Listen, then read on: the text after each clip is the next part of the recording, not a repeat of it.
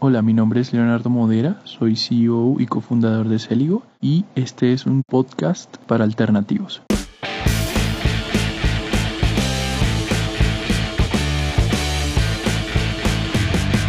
Esto es Alternativos.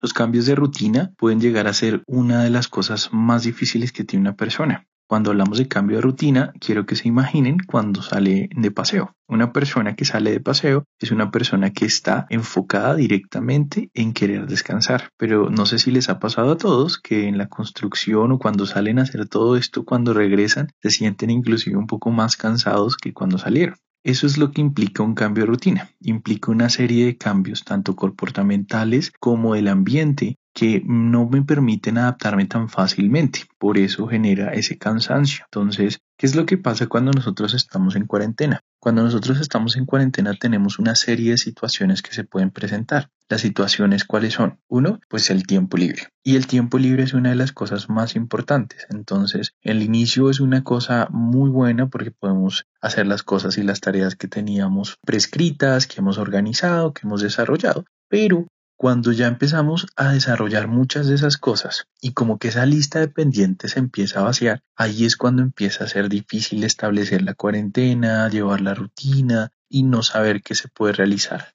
Entonces, ahí va a ser una situación en términos de las personas que están trabajando, pues van a ser personas que están trabajando desde casa. Y en este caso, pues la gracia es que ese tiempo después del trabajo, 5 o 6 de la tarde, que no se tenía porque todo el tiempo estaba en tráfico en el transporte, ahora se utilice de una manera para empezar a enfocar nuevas cosas. Lo que significa no quiere decir que ahora tienes que sobrecargarte para poder lograr muchas cosas, como ese, esa imagen que decía por ahí, que si no sales con una nueva habilidad, entonces no le diste buen uso a tu tiempo. No quiere decir eso.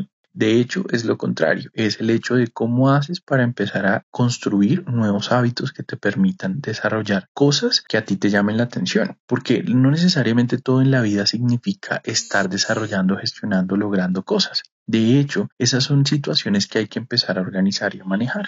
Significa entonces que tú podrías desarrollar una habilidad para un videojuego o una habilidad para cualquier otra cosa. Es algo que quiero que te dé libertad. No quiere decir que está ni mal ni bien hacer algo, sino que cuesta. El hecho de que alguien te imponga o que el Estado o alguien más imponga este cambio hace más difícil que se pueda llevar. Esa es la razón por la cual es lo más importante empezar a establecer rutinas. Entonces, para eso te recomiendo una aplicación que se llama Trello, donde tú puedes establecer la lista de las cosas que quieres hacer.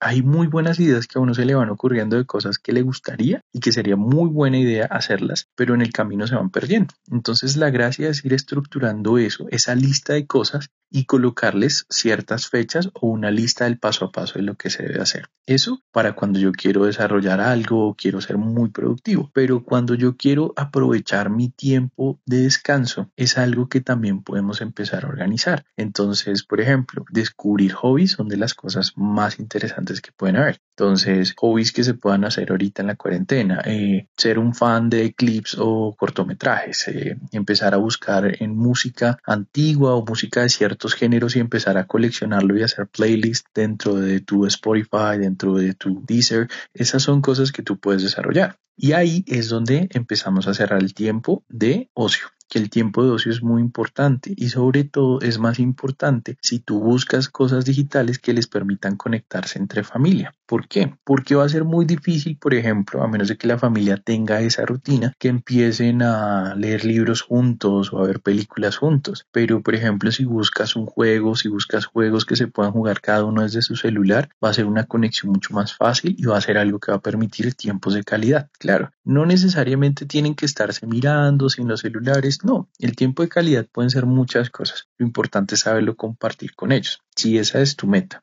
Ahora, si tu meta por otra parte es acoplar y ajustar ese tiempo de trabajo o el tiempo que estés utilizando para ser productivo y te está costando el teletrabajo, mi consejo es exactamente el mismo. Primero, llega a la noche y en la última 30 minutos de tu trabajo establece qué necesitas hacer el siguiente día. Establece una lista de cada una de las cosas que necesitas hacer y organízalas por prioridad. ¿Cuáles son más importantes que otras? Y empieza a respetar esos tiempos y a respetar esas listas. Entonces, Inicia de esta manera. Tienes cinco ítems, hacer un informe, entregarle una presentación. Entonces lo que haces es que después de organizarlos, cuáles son los más importantes, empieza a chulearlos. Entonces me voy a sentar a hacer el informe y hasta que no termine el informe no me paro. Y empiezo a hacerlo y hacerlo, hacerlo. Cuando paro el informe lo envío y ya entonces chuleo eso, me doy, me tomo un momento, me doy una vuelta y llego de, y regreso de nuevo y empiezo a hacer de nuevo la siguiente parte de la lista y así para que puedas llegar a ser productivo. Eso es lo más importante. Si tú, por ejemplo, en este momento no estás haciendo, no tienes trabajo, no estás trabajando o no estás realizando ninguna actividad, entonces es un momento perfecto para que empieces a construir.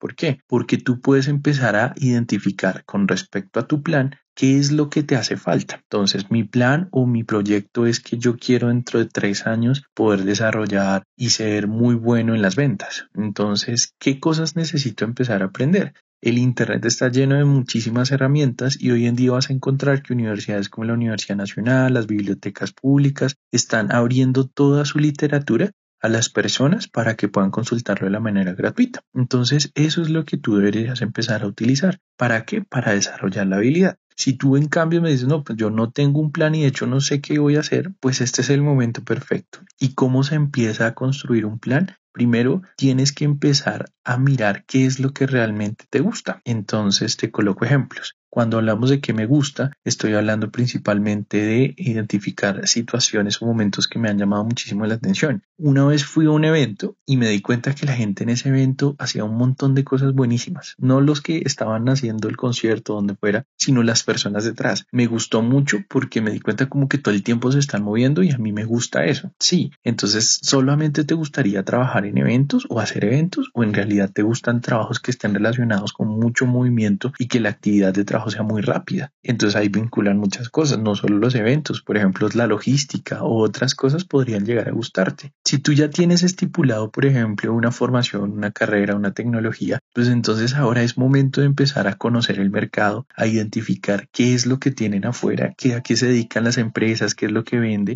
con esa identificación ya poder tomar decisiones frente a cuáles probablemente podrían llegar a ser las cosas que más te gustaría desarrollar o los cargos que más te gustaría desarrollar. Ahora, estamos hablando de un plan del mediano plazo, ¿sí? Significa que estamos hablando como máximo pensar de aquí a dos años. Si tú ya quieres establecer planes de largo plazo porque no los posees, también vas a tener que desarrollar paso a paso, ir conociendo cosas. La gracia es que una persona que sabe planear muy bien es una persona que conoce las opciones. ¿Cómo así? Significa que la mayoría de las personas que no conoce sus opciones no sabe qué otras cosas podría realizar. Entonces, por ejemplo, las personas piensan, mira, es que yo no puedo estudiar en la universidad porque no tengo dinero. Yo les digo, bueno, pero ¿y si en realidad pudieras hacer otras cosas o para estudiar necesitas necesariamente dinero? Entonces, ahí vienen las becas, vienen muchísimas cosas que pueden ir detrás. Desarrollar una carrera en una empresa, y con base en eso poder ir construyendo eh, certificaciones y conocimientos. Entonces, eso es a lo que te animo. Si te das cuenta, hay muchísimas opciones y desde ahí ser productivo en dentro de tu trabajo, dentro del tiempo en el que quieres establecer para trabajar, vincula todas las cosas que hemos hablado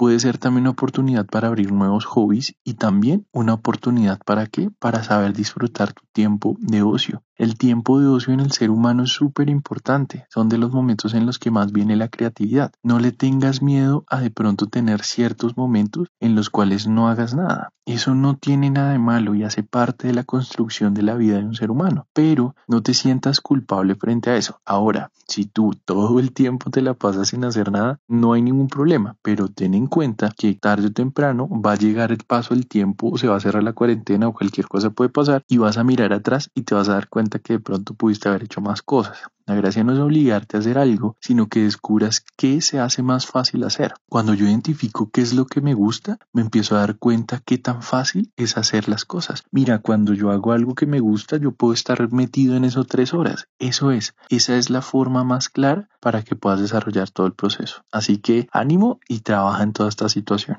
Gracias por haber escuchado este podcast. Estoy seguro que estas herramientas que te estoy entregando te van a funcionar y gracias a Alternativos Podcast por permitirme este espacio. Adiós.